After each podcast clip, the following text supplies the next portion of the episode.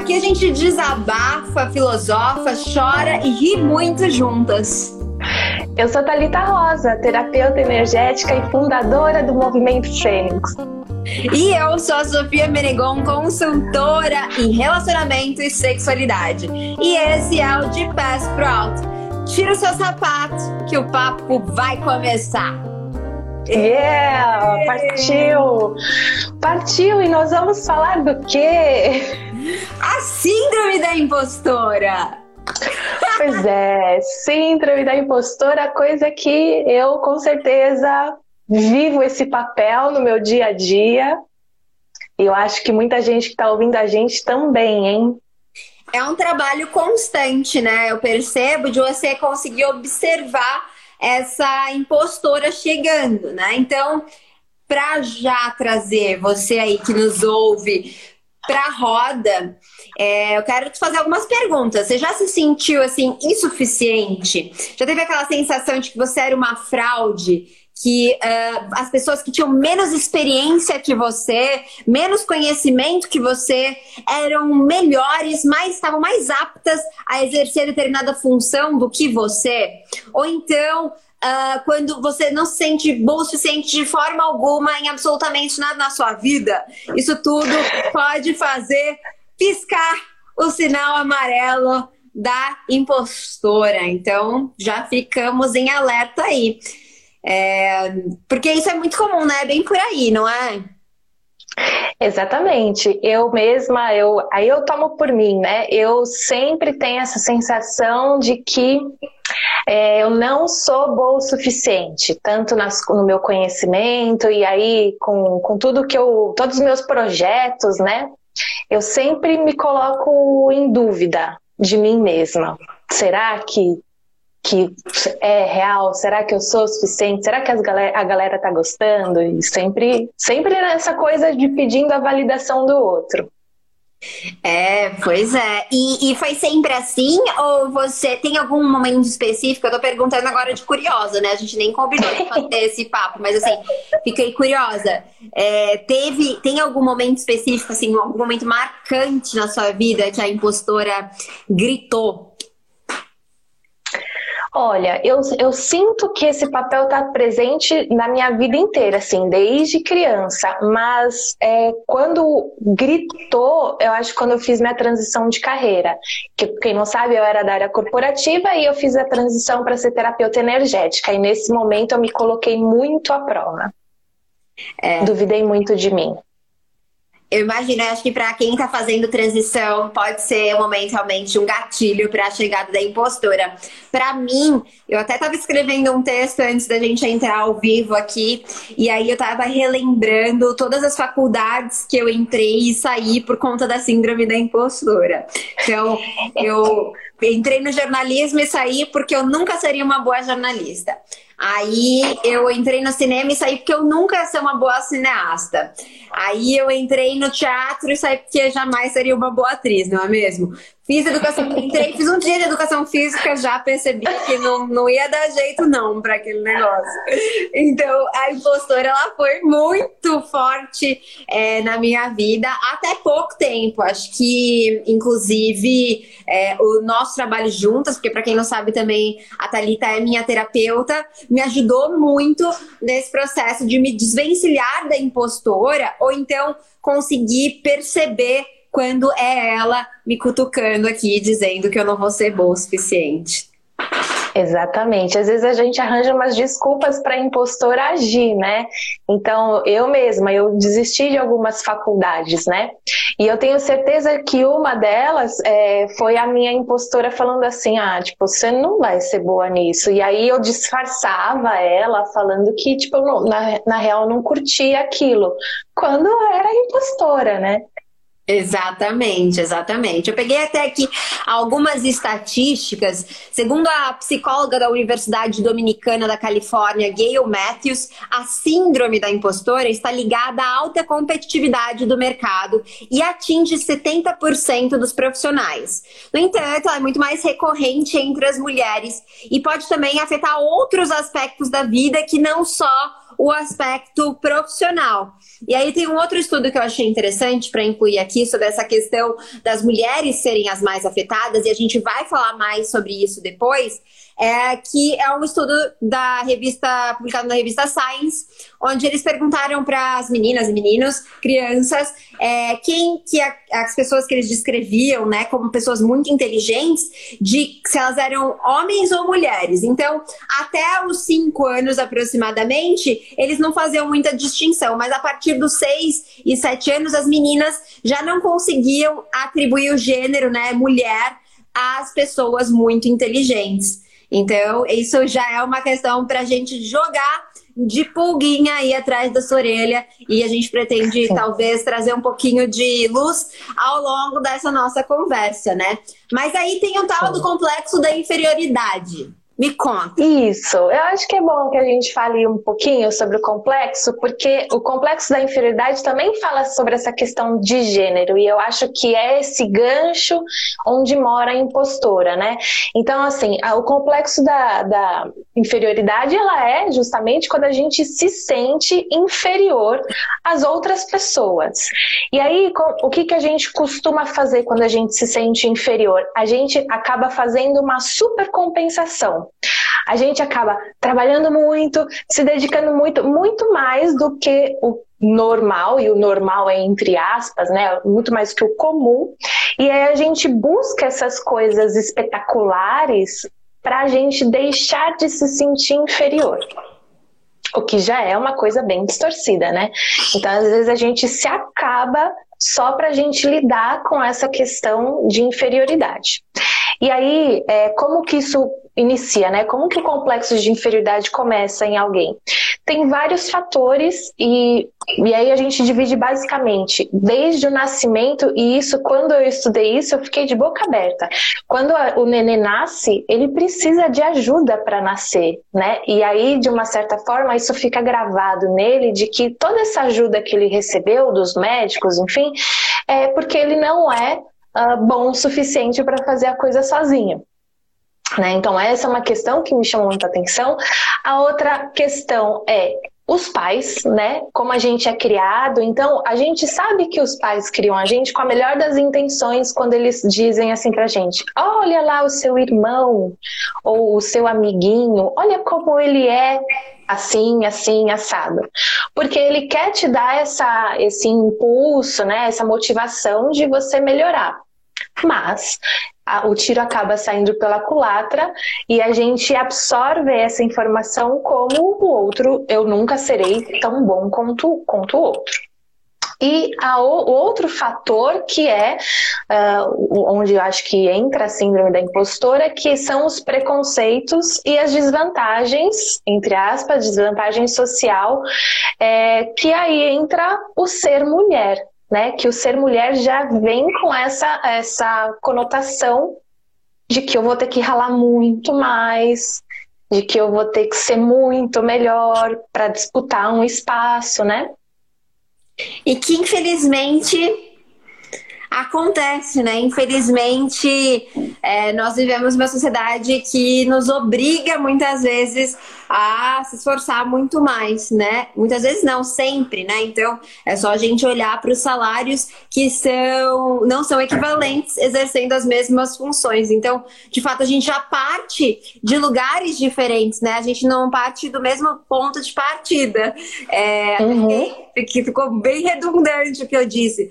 Mas, mas é isso, e é muito interessante que você trouxe sobre o nascimento. Eu lembrei de uma ocasião em que, é, observando dentro de uma constelação, elas abriram parênteses na constelação para fazer um renascimento, porque o nascimento ele, ele precisa que aconteça um determinado esforço, né?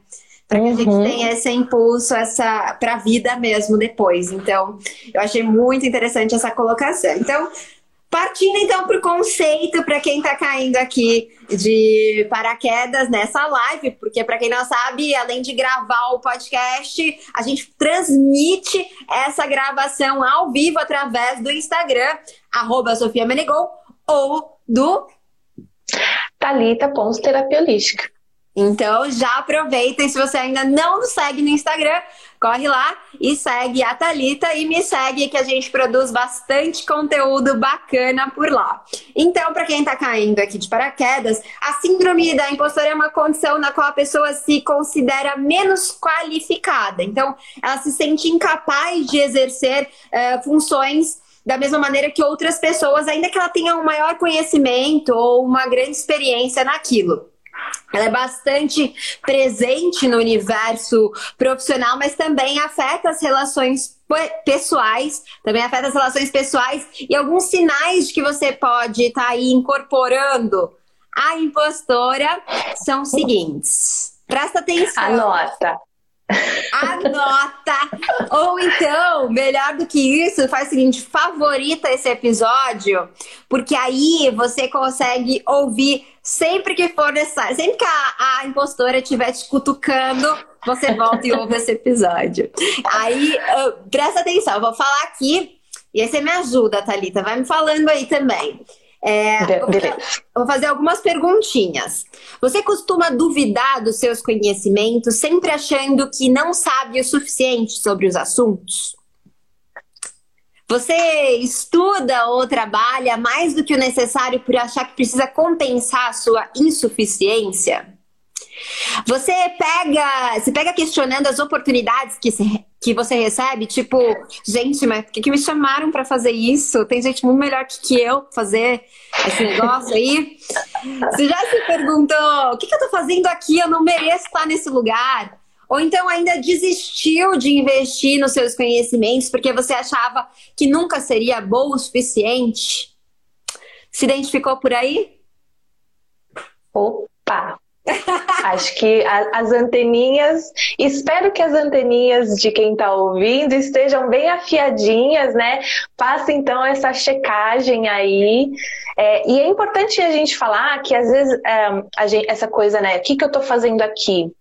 ela é inconsciente, né? Às vezes a gente tem esse, essa sensação do que eu estou fazendo aqui, mas a gente não, não relaciona diretamente o fato de que a gente acha que a gente não merece estar. Então, se você tem essa sensação de inadequação, é importante que você preste atenção se é uma síndrome da impostora por trás. Muito importante é. isso. Então a gente deve se perguntar, tá, eu não tô me sentindo pertencente. Por quê? Por quê? Por quê? Beleza, eu realmente eu posso não é, ser, não ter a mesma vibe aqui desse lugar, mas eu posso me achar tão incapaz que eu acho que eu não pertenço àquele lugar.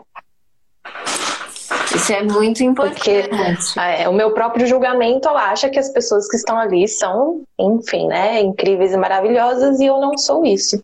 Uma outra dica que eu acho legal, Sophie, falar é a, a procrastinação. Então, tem os dois lados, né? Tem aquele que faz muito mais para compensar, mas também tem aquele que fala assim, mano, eu, eu, como eu realmente não me acho boa, então, deixa para lá. Porque cada vez que eu entro em contato com o fazer algo, enfim, aí eu vou entrar em contato com a síndrome da impostora. Então, eu vou procrastinar, deixar isso para lá, para eu evitar entrar em contato com essa sensação da impostora. Eu, eu não tinha pensado nesse aspecto que é super é, recorrente, né? Nossa, eu também já fiz muito isso. Tô agora pensando no meu passado, gente, como que eu fiz isso? Fiz que é uma beleza. Você já fez isso? Você que está assistindo a gente ao vivo, comenta aqui pra gente. E você que está nos ouvindo também pode deixar o seu comentário nessa plataforma ou então passar a nos seguir para dar suas contribuições. Eu vou até ler aqui uhum. algumas mensagens que a gente recebeu. É, teve gente já se identificando demais aqui. A Maita Kate eu não sei se eu li certo, ela falou assim, é, principalmente quando a gente trabalha por conta própria, é, então ela sente isso principalmente trabalhando por conta própria. Eu acho que é por conta própria, você não consegue se apoiar na ideia de que a outra pessoa vai saber o que fazer, né? É, total, verdade. Não tinha pensado nisso. Eu acho que você, acho que você fica meio sem parâmetro, né? Também. E aí você acha por algo que está construído na sua mente que realmente nunca vai ser suficiente. Então, como você não tem ninguém para se comparar, aí a coisa fica sem fim, né? Exatamente. E aqui também nós temos Jean Borges falando que a gente escreveu inteirinho. inteirinho ele aqui com a síndrome da impostora. A Stephanie também dizendo que se identificou. E a Carol falando que também, às vezes, sem perceber. Porque pode passar desapercebido mesmo, né? Se você não estiver atenta, não souber que pode ser esses bichinhos aqui contando essa história para você sobre você não ser bom o suficiente ou você jamais ser capaz de desenvolver um bom trabalho, pode ser que você que isso passe de forma muito desapercebida, né? Exato. E, e vamos aproveitar e pedir para quem está seguindo a gente aqui no Instagram para colocar exemplos onde você se identificou na impostora, para a gente compartilhar e trabalhar essas questões. Já aproveita, né? Já trabalha tudo. Perfeita, perfeita. E aí a gente comentou que a síndrome da impostora é mais comum, mais recorrente nas mulheres, né? E aí eu queria mergulhar um pouco nesse quesito que eu acho bastante importante, né? Você percebe isso nos seus atendimentos, Thalita? Sim, até porque eu atendo apenas mulheres, né? Por uma coincidência ou não, eu atendo só mulheres e isso realmente é muito frequente. Assim, eu acho que a, a, o próprio e aí você me corrige se eu falar de forma errada. O ser do gênero mulher é uma coisa que já é, já vem com o peso da impostora. É como se, bom, nasci mulher, já vem o download da impostora junto, porque tem toda essa questão social, né? É, e como a gente ainda está numa sociedade muito machista, é, isso pesa, né? Porque naturalmente nascer homem é um privilégio. É, enfim, foi já muito motivo de, de festa, de orgulho. E nascer mulher já foi muito motivo de decepção. Né?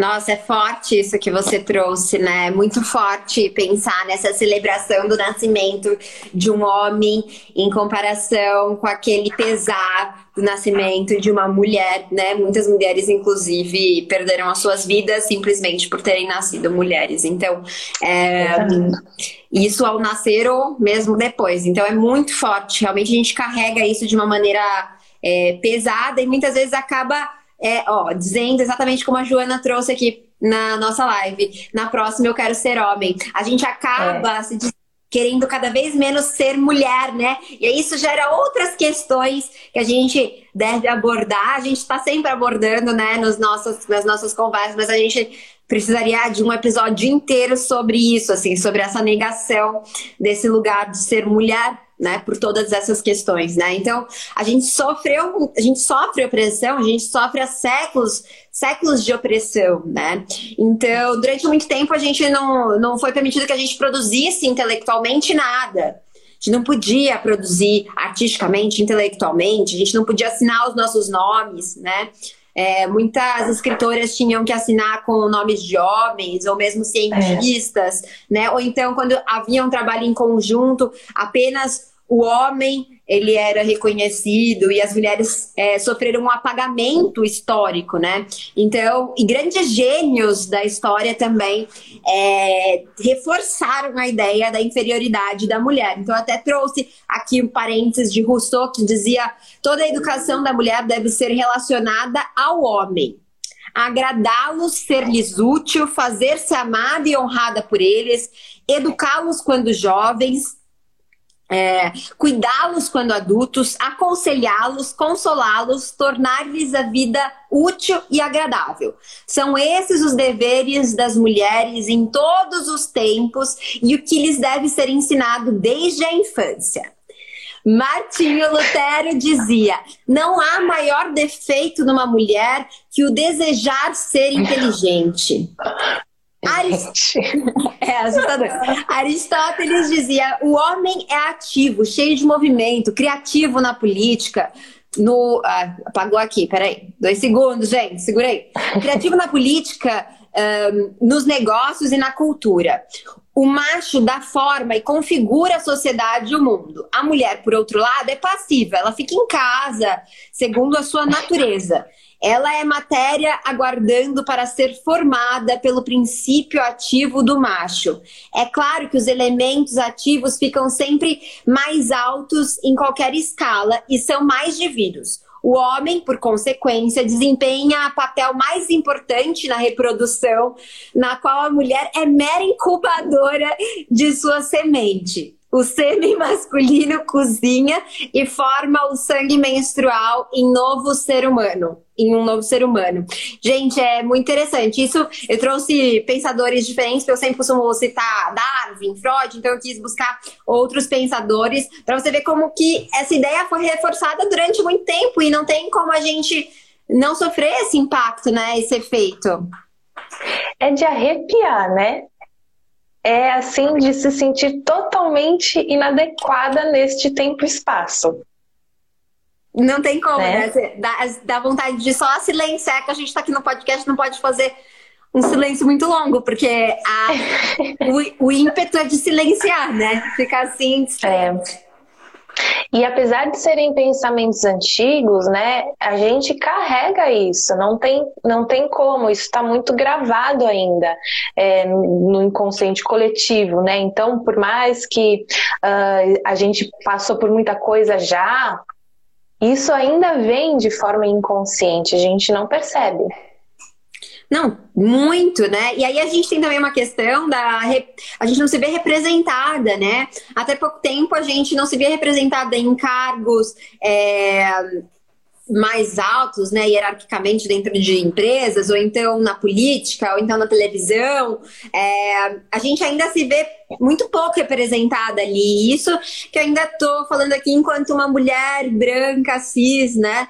É, e eu já me acho que existe muito pouca representatividade para as mulheres, e sem falar nos demais recortes, né? Então, se eu falar de mulheres negras, né, mulheres indígenas, mulheres transgênero, então assim, é, é ainda mais é, menor a representatividade. Então, quando a gente se vê numa posição que a gente acha, né, se percebe relevante ou algo recebe uma oportunidade, uma proposta importante, a gente fala, ai, não é meu lugar, não é para mim, né? Eu é. não deveria estar aqui. E eu já me peguei falando assim, nossa, tive muita sorte. Ou seja, era sorte, não era minha competência. E a, até hoje eu me vejo assim, nossa, que sorte. Claro, né? Existe sempre o elemento divino, mas existe o lado que eu me dediquei e me esforcei e mereço. E nada mais natural do que ter um resultado de todo o meu esforço. Por que sorte? Exatamente. Nossa, eu ouço muito isso também. Pode falar. A, a Stephanie Alves escreveu aqui pra gente: Eu não me sinto capaz de fazer nada. Já desisti de muitas coisas por sentir que eu não consigo e que eu não mereço. Veja só. Exatamente. E, e para a gente, bom, é, desmistificar isso, fazer, passar por esse processo de desconstruir essa ideia, ou então, ou então é ótimo, ou então criar uh, mecanismos para é, de defesa, assim, de certa forma, não uma defesa contra as sensações, mas assim de para não cair na impostora, é preciso muito autoconhecimento, né? É, a gente é o, é o famoso orar e vigiar. E nós temos que estar constantemente uh, nos olhando. Olhando para o que a gente sente, olhando para o que a gente pensa, olhando para a forma que a gente reage às coisas. É, a, a, forma que a gente lida com tudo que acontece na nossa vida. Então, o autoconhecimento, ele é o primeiro passo de tudo. Inclusive para você detectar se você está na síndrome da impostora. Exatamente. E aí também é importante ter consciência de que a gente vive num sistema que estimula a competitividade, estimula a ideia de que para um ganhar o outro tem que perder, estimula é. É, toda essa toxicidade de relações, né? Principalmente quando a gente fala de ambientes corporativos, né? Mas não somente. Você liga a televisão, você também recebe essas informações é, de forma talvez sutil e imperceptível a um primeiro olhar, né? Um olhar é, tranquilo, né? Sem que você esteja fazendo uma análise mais aprofundada. E aí você assiste a série, você assiste a novela que está pregando essa mesma cultura, essa mesma ideia.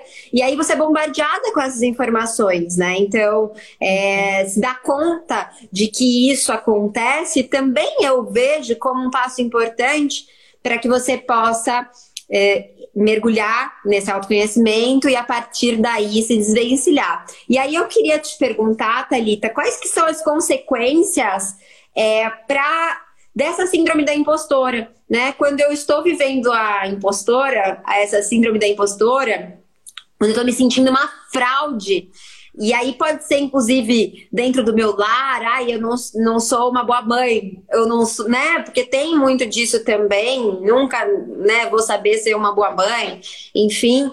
É, quais são as consequências disso?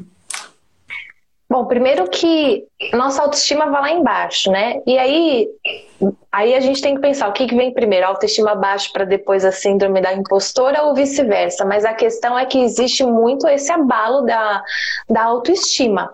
Existe também a gente deixar de lado tudo aquilo que a gente já sonhou ou até mesmo deixar de sonhar. Eu me peguei esses dias percebendo que eu quase não tinha nenhum sonho nenhum sonho de coisas que eu gostaria de realizar. E talvez seja um reflexo da síndrome da impostora. Porque se eu me sinto incapaz, para que eu vou ter sonhos? Os sonhos só vão me frustrar. E como ninguém quer se, se, se sentir frustrado, então a gente para de sonhar. Então acho que um, um dos, uma das consequências mais dolorosas é essa falta de, de gosto pela vida, é, ou também a, a, a falta de, de deixar de ser quem você realmente é. Né? Porque com, com, a síndrome da impostora, você tenta se adaptar à sociedade, você tenta se adaptar ao que você acha que é socialmente aceito, e você dá aquela burlada no seu próprio eu, né? Então você começa a, a se mudar interiormente para você quem sabe, se encaixar. Então, acho que essa perda da identidade é, e a perda dos sonhos, a perda do prazer de viver, eu acho que são a, as consequências mais dolorosas da síndrome da impostora. É muito profundo falar de sonho, porque a gente está falando exatamente da perspectiva de vida, né? É, é esse impulso de viver mesmo, né? O sonho é esse lugar que você quer chegar e por mais que ele mude, por mais que ele se transforme no decorrer da nossa existência, a gente ter essa vontade de chegar em algum lugar representa a nossa vontade de continuar de querer continuar vivendo, né? Ainda que esse lugar nos pareça simplório, porque a gente vive numa sociedade que prega é, isso, né? Que os desejos talvez que não estejam tão relacionados ao consumo, ao acúmulo de riquezas, eles se, uhum. são simplórios, mas não são, né? Então é, é importante a gente ter essa, essa, esse olhar e perceber que os sonhos eles são relevantes, né? E tem essa representação, né? Sem falar toda a ansiedade, noites sem dormir, né? O quanto que a família acaba sendo afetada por todo esse processo, porque se você acha que tem que trabalhar demais, você acaba não dando atenção para a família, não, ou então não se permitindo viver esses momentos, né? É, não se permitindo viver, talvez, de fato, né? A Carol trouxe aqui eu fico pensando sobre como o modelo de sociedade deve ser repensado para superarmos questões como a desvalorização das mulheres e também o racismo, por exemplo. E E eu concordo totalmente. A gente falou, ela continua aqui, eu vou ler a continuação dela. Esses dias eu estava conversando sobre como a manutenção do patriarcado é mais do que ideologia, mas é a sustentação na prática de uma estrutura de poder relacionada ao capitalismo também. Com certeza, a gente teve essa discussão na nossa última gravação, né? Sobre é, o capitalismo e, e como que é difícil, de repente, dentro dessa, dessa lógica a gente se desvencilhar de crenças limitantes porque elas estão incutidas dentro do sistema. O sistema só funciona com essas crenças. E aí a gente ficou nessa, nesse questionamento que eu achei muito interessante, que a Thalita trouxe, sobre será que a gente precisa se transformar, então, é, primeiro enquanto indivíduos, para que assim a gente transforme a sociedade? Qual que é esse caminho, né? Exatamente. E pensando que a gente, nós formamos a sociedade, né? Então, é, a gente nunca vai conseguir mudar uma sociedade se a gente não olhar primeiro para a gente. E isso não só falando de sociedade, mas falando de valores, enfim, de qualquer coisa, né? A mudança, ela começa sempre através de nós. Sempre. É, toda vez que a gente tenta mudar o outro sem mudar a si, é um tiro pela culatra. É, é, com certeza. E, é, enfim, muito interessante. Muito interessante. É, tudo que a gente fala, né? É, eu gosto muito desse assunto. Se eu pudesse, eu só ia falar sobre as questões sociais e como que elas influenciam, porque tá tudo interligado, na verdade, né? Tá tudo muito Sim. interligado. É, Totalmente. Nós somos um micro do macro, né? A gente, tudo que tá lá fora, tá aqui dentro, é que nem quando a gente fala de astrologia, que todos os planetas, né, tudo, todos é, os trânsitos que estão lá fora estão aqui dentro também. Então é a mesma coisa, né? Sim, somos o microcosmo do macrocosmo. É isso. Isso é fato. Agora, Sophie, é, bom, a gente já falou, né, do, da síndrome da impostora, de tudo que a gente traz, de tudo que dói. E aí, o que a gente pode refletir agora é o que, que a gente faz para lidar com a síndrome da impostora. E é, esse é, é, um caminho que a gente vai descobrindo, né? Porque como eu e a Thalita colocamos, não é porque a gente está aqui falando sobre a síndrome da impostora que ela não nos faz uma visita, não é mesmo? Sim, quase que diariamente. Então a gente vai aprendendo a lidar com ela até que um dia ela esqueça e vá, né, saia, não faça mais essa visita, né? Enfim, também se liberte, né? Transmute. Exato. Se liberte. Vai ser quem ela realmente é, né? Exatamente. Eu começo ou você começa? Pode começar, Sophie. Beleza.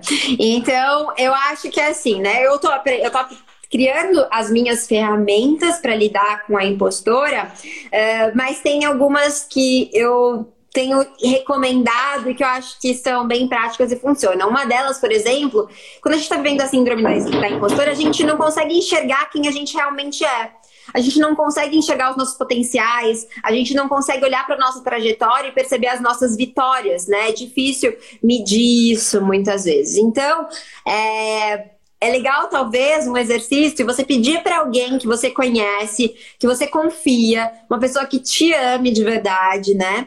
Escrever uhum. uma. Pede para essa pessoa escrever uma biografia sua, mais resumida, né? Não é para escrever um livro.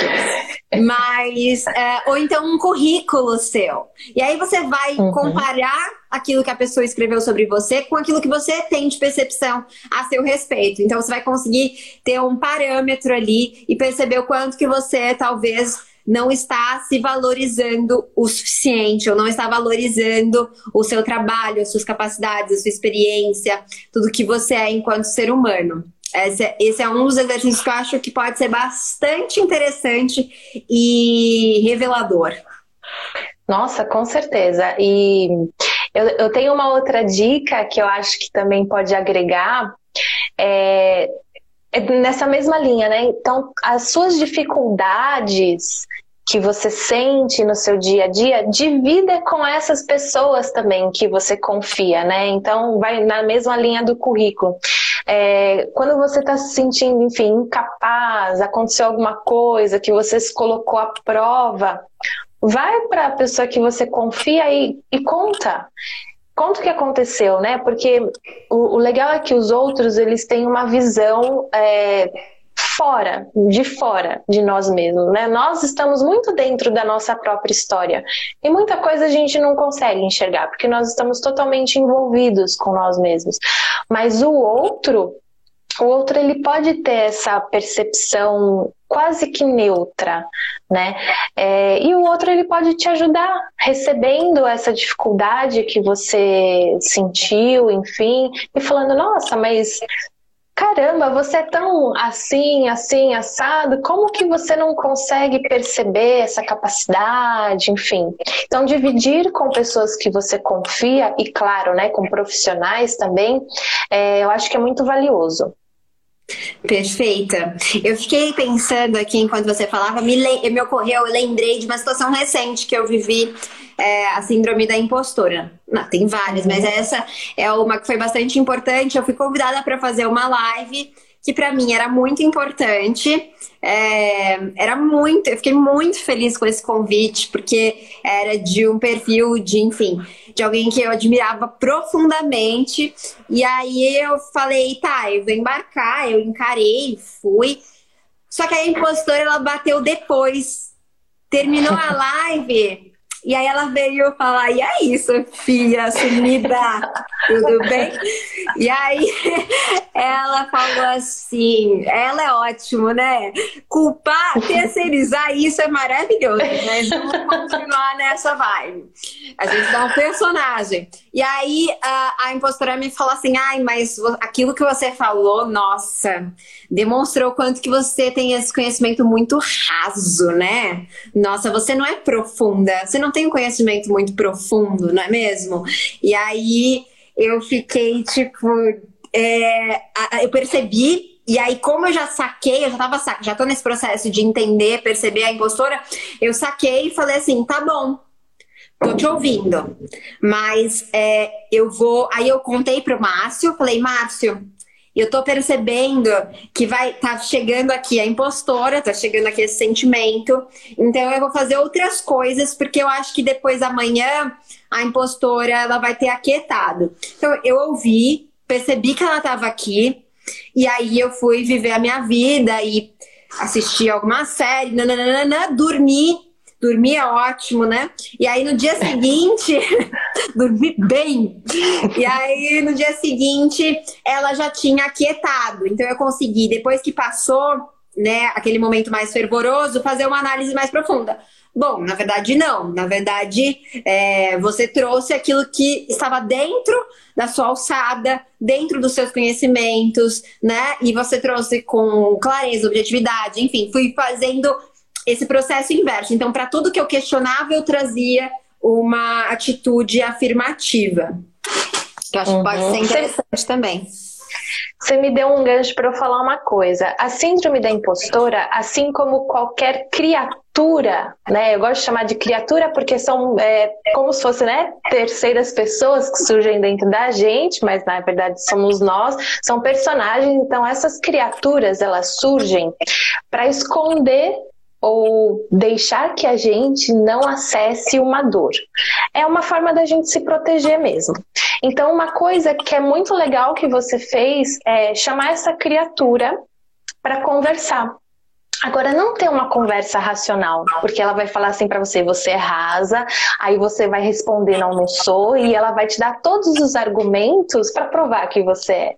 Então, na verdade, a conversa que você deve ter com a sua criatura, no caso a impostora, é qual é a dor que tem por trás? O que você está tentando é, defender ou proteger? E aí a gente começa a dar um olhar para a impostora, a falar para a impostora: não, você faz parte de mim, eu te reconheço. E aí ela começa a perder a força, porque ela se torna olhada, ela se torna reconhecida e não a criatura, a dor. Então, essa é uma dica muito importante. Chama a sua criatura e bate um papo é, de emoção, de sentimento, não de razão. Exatamente. Aí, às vezes, muitas vezes, pra gente ter esse papo, a gente precisa deixar sentar um pouquinho, né? Sim. No primeiro momento, você embarca. E aí você vai no submarino, né? Você vai pro poço, mas você vai no submarino. Exatamente. A gente tem também se conhecer o momento ideal da gente fazer essas conversas, né? Então, tem pessoas que na impulsividade elas se tornam, enfim, destrutivas, então não faça na impulsividade. Agora, tem pessoas que na impulsividade vão e resolvem as coisas. Então, talvez seja interessante. Cada um tem que entender é, qual o momento ideal de conversar com as suas criaturas. Maravilha! E você tem mais uma dica que eu sei, me conta. Eu tenho. Eu tenho a, dica que é a gente praticar receber elogios e permitir a gente receber elogios. Então, se alguém vira para você e fala assim: caramba, é, você fez um trabalho tão legal, a sua primeira, a, o primeiro impulso vai ser assim: fiz nada, né? Mas espera, permita-se receber a, a outra pessoa está falando tem algum motivo. Então, permita-se receber esse elogio e permita-se praticar se elogiar em um outro momento. Então, quando você terminar um trabalho, fala assim: caramba, meu, eu fiz um trabalho muito bom. Então, eu acho que essa prática do elogio é muito importante. Ah, isso é ótimo. Eu sou, eu sou muito boa em me elogiar, assim. Ao mesmo tempo que eu, né, tenho as minhas, a minha impostura, mas eu também e eu, eu tenho um olhar muito crítico. É, e aí eu acho que eu também consegui ao longo do tempo, qualquer dia a gente fala sobre isso, é, trazer esse lugar do crítico para um lugar construtivo, né? Em muitos momentos, uhum. não é sempre, óbvio, né? Não tô aqui falando, já estou aqui, ó, zen, totalmente plena, e agora estou pronta, né, para só passar. Não, estou vivendo também mil, mil desafios, mas assim, é, esse lugar de que eu sou tão crítica, eu consegui também trazer essa essa, esse mesmo nível de rigor para o meu nível de elogio. Então, da mesma, com a mesma intensidade que eu analiso profundamente os pontos que não foram fortes, eu analiso os pontos fortes também. Então, isso é muito bacana, né? Não é aquela coisa isso tipo. É perfeito. É perfeito, mas em compensação, hoje mesmo, pra vocês verem que eu vou escancarar minhas vulnerabilidades aqui, é, hoje mesmo me recebi um elogio de um texto meu, Aí eu falei, nossa, nem tá tão bom assim. E aí. então é isso, né? Mesma medida que a gente tenta fazer isso na maior parte do tempo, às vezes não vai rolar. Então, é, o segredo é fazer o que melhor que a gente pode a qualquer, é, a, a todo momento, não é? Exatamente, e também é, não se martirizar por em um certo momento você baixar a impostora ali, pronto, acabou. Ok, já basta a dor da impostora, né? Agora não, não, não acrescente a dor do seu autoflagelo. Né? Então permita-se ter os momentos onde dá o escorregão, ok, tá tudo bem, né? Porque daqui a alguns momentos vai passar e tá tudo certo. É isso.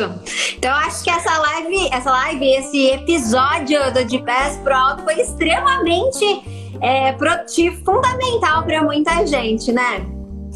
E é isso, e é muito importante que a gente leve essa live, leve a live para a vida. É, então, no seu dia a dia, fique sempre de olho na impostora, quando ela chega, quando ela não chega, porque a impostora, ela é danadinha, essa mulher. Eu adorei, Thalita! Eu adorei, Sophie. Gratidão pela, pela troca de hoje. Sempre muito gostosa. Ai, obrigada às nossas ouvintes que estão nos acompanhando aí pelas diversas plataformas. Sim, gratidão. Então, não esqueça de seguir a gente no Instagram. O meu perfil é thalita.terapiolística e o da Sophie. Arroba Sofia Menegon, me segue lá. Eu vou encerrar então esse episódio lindo. Esse foi o De Pés pro Alto da semana. A gente se vê no próximo programa. Já vai tirando os sapatos e se preparando para relaxar.